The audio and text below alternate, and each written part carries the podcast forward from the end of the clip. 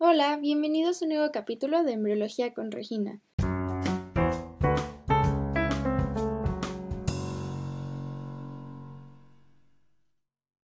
El día de hoy hablaremos sobre el desarrollo del sistema musculoesquelético y el desarrollo de los miembros. Y justo como en los capítulos anteriores, al final del capítulo hablaremos sobre las malformaciones que se pueden presentar relacionados a este tema. Y bueno, para comenzar con el tema vamos a recordar a las somitas que comentamos hace muchos capítulos, en los primeros, y vamos a situarnos en la tercera semana. Y es que prácticamente todo el músculo esquelético va a venir del mesodermo paraxial, que es de ahí de donde se hacen las bolitas, que eran las somitas, y esas somitas eventualmente se van a dividir en dos. Por un lado tenemos al esclerotoma, el cual va a dar a todos los huesos, y si se queda en su lugar, o sea, donde debe ir el esclerotoma siguiendo el orden de la columna, va a formar a las vértebras y a las costillas, como tal es el esqueleto axial, pero va a enviar señales y células para formar el esqueleto pendicular. Y por otro lado tenemos al dermatomiotoma, que nos va a dar el músculo que va a corresponder y la piel que va a estar a su alrededor. Justo es por eso que todo hueso lo van a seguir sus propios músculos y su propio nervio, porque van a tener el mismo origen en la misma somita. Entonces, hablando primero solo del esclerotoma, este va a comenzar en la cuarta semana. Entonces, apenas se termina de dar el pliegue cuando ya estoy desarrollando el sistema óseo. Eh, hay que recordar que existen distintos tipos de hueso. Hay huesos planos, hay huesos largos, mesenquimales, etc. Hay distintos tipos. Entonces, también van a haber distintos tipos de osificación. Entonces, todo esto se va a desarrollar del mesodermo paraxial, como les había comentado, y el cartílago, la matriz extracelular, que van a ser las fibras de colágeno, que es lo que le va a dar cohesión y que todo se mantenga en su lugar, y el mesenquima también van a venir de ese mesodermo. A partir de la quinta semana va a empezar la osificación endocondral, que va a venir de los precondrocitos, los condroblastos, los osteocitos, etc. Esto es lo que va a formar finalmente la osificación endocondral. Todos los huesos largos se van a dar por osificación endocondral y el resto de los huesos van a tener un pedacito de osificación endocondral, pero después se van a desarrollar distinto y se van a diferenciar. También se debe dejar cierto cartílago dependiendo de la articulación, por ejemplo, cartílago hialino en las articulaciones, sobre todo en las sinoviales, fibrocartílago en las vértebras o cartílago elástico en los pabellones auriculares, en la nariz y en la sínfisis del pubis. Y ahora les explicaré cómo es que se da la osificación intramembranosa. Esta va a ser la forma en la que se va a osificar el cartílago y esto es en general en todos los huesos. Entonces, primero, el mesodermo se va a condensar y va a formar unas laminillas. Esas laminillas, que son de osteoblastos y osteoclastos, se van a ir acomodando y van a empezar a rodearse de vasos sanguíneos. Entonces, los vasos sanguíneos también vienen de mesodermo. Como segundo paso es que estos mismos osteoblastos que se acomodaron en las laminillas van a empezar a hacer depósitos de ostoide, que va a ser hueso, o bueno, su material, y después se van a ir formando de tal manera que van a formar a las osteonas y el sistema de Havers, que son las estructuras que van a dejar espacios en medio por donde van a pasar los vasos sanguíneos que van a estar alrededor. Para esto se va a necesitar mucho calcio, entonces es muy importante que las mujeres embarazadas tengan este suplemento de calcio. Y como último paso es que eventualmente en la parte central, ya cuando se remodela y se acomoda, la parte externa va a quedar más rígida y la parte esponjosa, que es la del medio, es donde va a ir la médula ósea. Entonces esto va a ocurrir en los huesos largos. En el resto de los huesos no va a haber médula ósea, entonces se va a mantener la parte esponjosa, pero sí se va a mantener el periósteo, que es la cubierta rígida de hueso. Ahora, pasando a hablar sobre la formación de los huesos, estos particularmente se van a formar de la migración que viene del esclerotoma, y es que migran y se van a acomodar los diferentes mordes de cartílago donde les va a tocar crecer. Por ejemplo, hablando sobre los somitas del cuello, por ejemplo el C3 o C4, de ahí van a surgir el húmero, el radio, el cúbito, y ustedes se preguntarán, ¿cómo pasa eso si la distancia es bastante amplia entre el húmero, el radio, el cúbito y las somitas del cuello? Entonces lo que pasa es que van a migrar esas células y se van a acomodar en las zonas en las que se va a formar y ahí se va a quedar el molde de cartílago que va a ser un núcleo de osificación primaria. Ese núcleo de osificación primaria se va a acomodar para todos y cada uno de los huesos, es decir, ya nacemos con todos nuestros núcleos de osificación primaria. La gran mayoría de esos se van osificando en la etapa prenatal y algunos no, casi todos sí, usualmente. Eh, en la parte de la diáfisis, que es el medio, sobre todo los huesos largos. Entonces, se va a osificar, va a formar sus sistemas de Haber, entre otras cosas que les mencioné hace ratito, pero en las orillas van a quedar moldes de cartílago que eventualmente van a dar a la epífisis, que es la parte más distal, y la metáfisis, que es el molde de cartílago que va a permitir que el hueso siga creciendo. A esto ya le vamos a llamar núcleo de silicación secundaria. Por lo tanto, el primario va a ser el molde de cartílago donde se va a formar determinado hueso y el secundario va a permitir el, crecimiento del hueso ya más adelante. Todo esto va a iniciar en la semana 5 y va a terminar en la semana 20 aproximadamente, y cuando termina se refiere a que cuando nacemos y todavía van a haber muchos moldes de cartílago que falta que se desarrollen dependiendo de cada hueso. Lo que se desarrolla postnatal normalmente sucede en las niñas un poco antes. Entonces, en las niñas van a terminar ya sin cartílago por ahí de los 15 o 16 años, ya sin núcleos de osificación secundarios, y en los niños va a ser entre los 18 a los 21 años. Ahora hablando sobre el mesénquima intersonal, esto es básicamente ese cartílago que se y cómo se van a formar las articulaciones. Tenemos distintos tipos de articulaciones. Tenemos las fibrosas, que va a ser tejido fibroso denso, que por ejemplo va a estar presente en la bóveda craneana, en los dientes, en las interóseas. También tenemos articulaciones cartilaginosas que están hechos de cartílago hialino o fibrocartílago. Esto se va a encontrar en donde hay movimiento, por ejemplo en las osteocondrales, en la sífisis del pubis.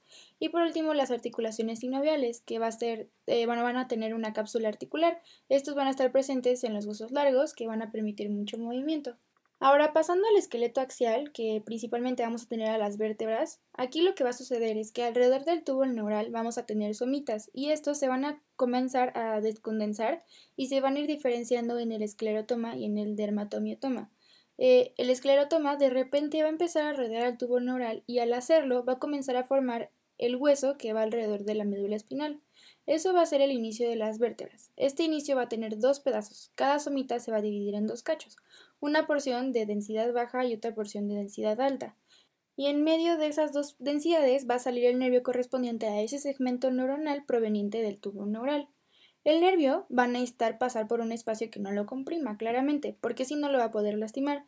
Entonces lo que sucede es que el segmento de la densidad baja se va a fusionar con el segmento de densidad alta de la somita siguiente, y en medio que va la notocorda se va a empezar a ensanchar eh, a la notocorda para ayudar a separar esos dos segmentos.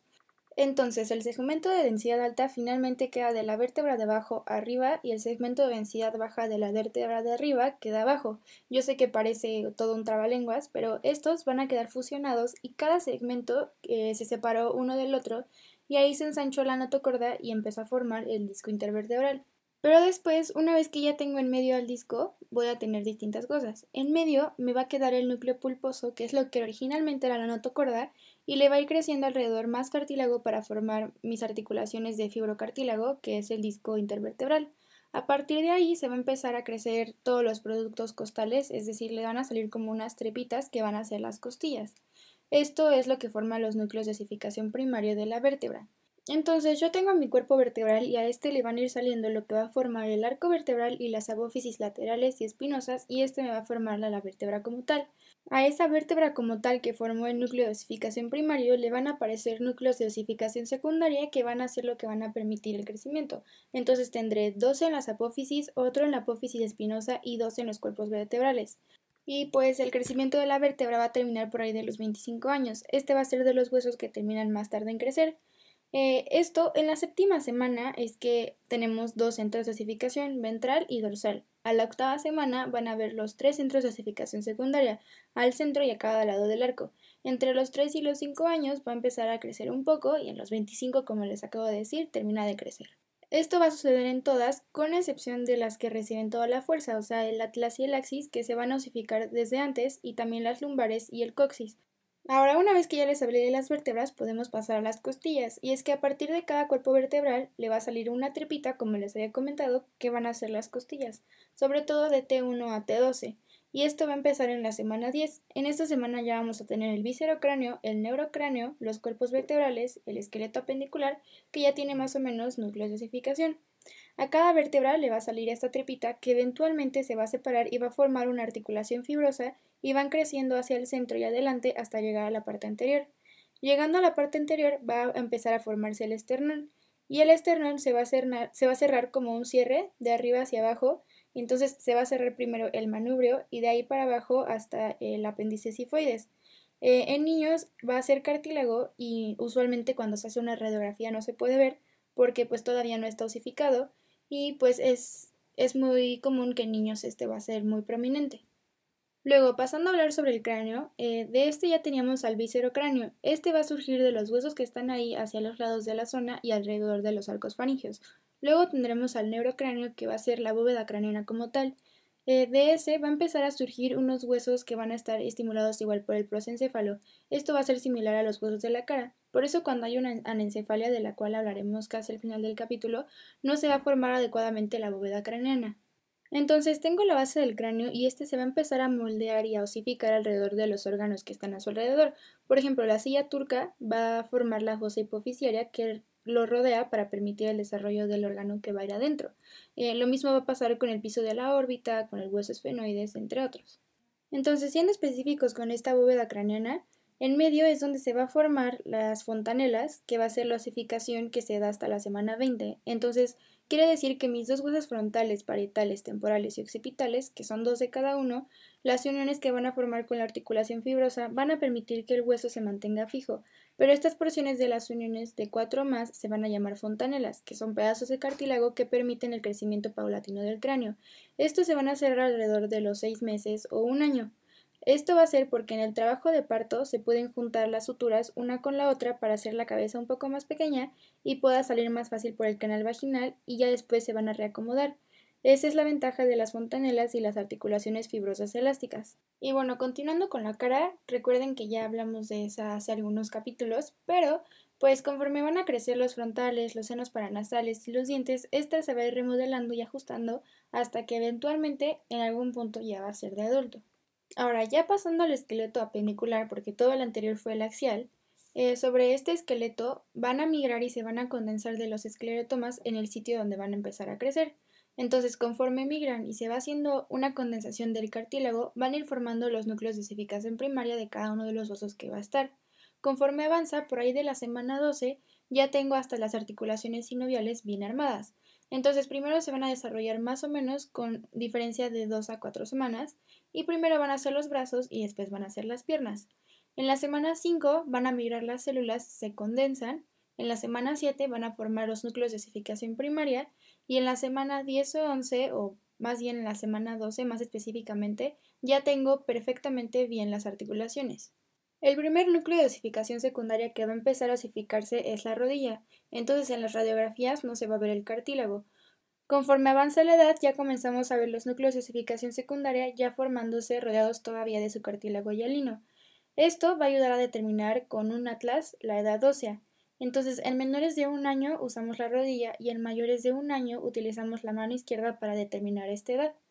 La osificación de los núcleos del carpo también van a ayudar para darnos una idea de cómo está la edad ósea va a existir algo llamado el retraso constitucional del crecimiento, y es que puede haber alguien con 6 años con estatura de alguien de 5.